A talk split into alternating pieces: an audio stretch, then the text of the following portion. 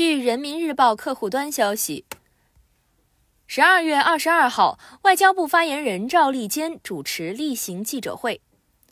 在近日召开的所谓领导人民主峰会上，美方宣布将在国务院设立专门职位——全球反腐败问题协调员。美财政部将成立一个反贪污基金，以奖励那些能提供有关腐败的外国领导人在美国藏有赃款线索的人。但有评论认为，美方推进海外反腐的真实意图是通过长臂管辖服务本国霸权。发言人对此有何评论？我注意到有关报道，我想强调几点。首先，美国国内腐败丑闻不断，系统性、制度性腐败积重难返。众所周知，美式民主早已沦为少数富人才能玩转的金钱游戏。二零二零年，美国总统选举和国会选举共烧钱一百四十亿美元。美国政客在选举时以承诺换取金钱，大肆砸钱宣传，拿钞票换选票。当选后，靠着政治游说、政治现金等合法贿赂搞权钱交易；离任时通过旋转门在政界、商界无际切换，来去自如。这种全过程、全链条的腐败，在很多国家都遭到严惩，在美国却被披上合法外衣。美国搞合法腐败、公开腐败，令人不齿。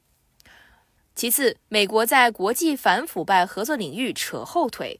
美国作为联合国反腐败公约缔约国，长期以来置国际道义和责任于不顾，对这些腐败分子的犯罪事实装聋作哑、视而不见，消极对待发展中国家提出的合作请求，甚至明目张胆为外逃嫌犯撑腰打气、提供政治庇护，还阻挠外逃人员自愿投案。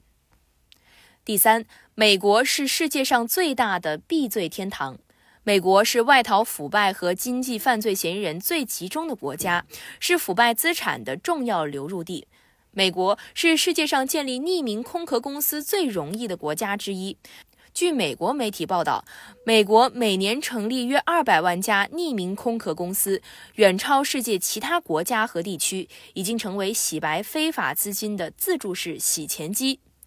美国在反腐败问题上向来严以待人、宽以律己，从不反躬自省，只对他国说三道四，甚至打着反腐败旗号滥施长臂管辖，干涉他国内政。美方这种行径完全是赤裸裸的双重标准，是对国际法的公然践踏，必然遭到世界各国的唾弃和抵制。感谢收听羊城晚报广东头条，我是主播于彤颖。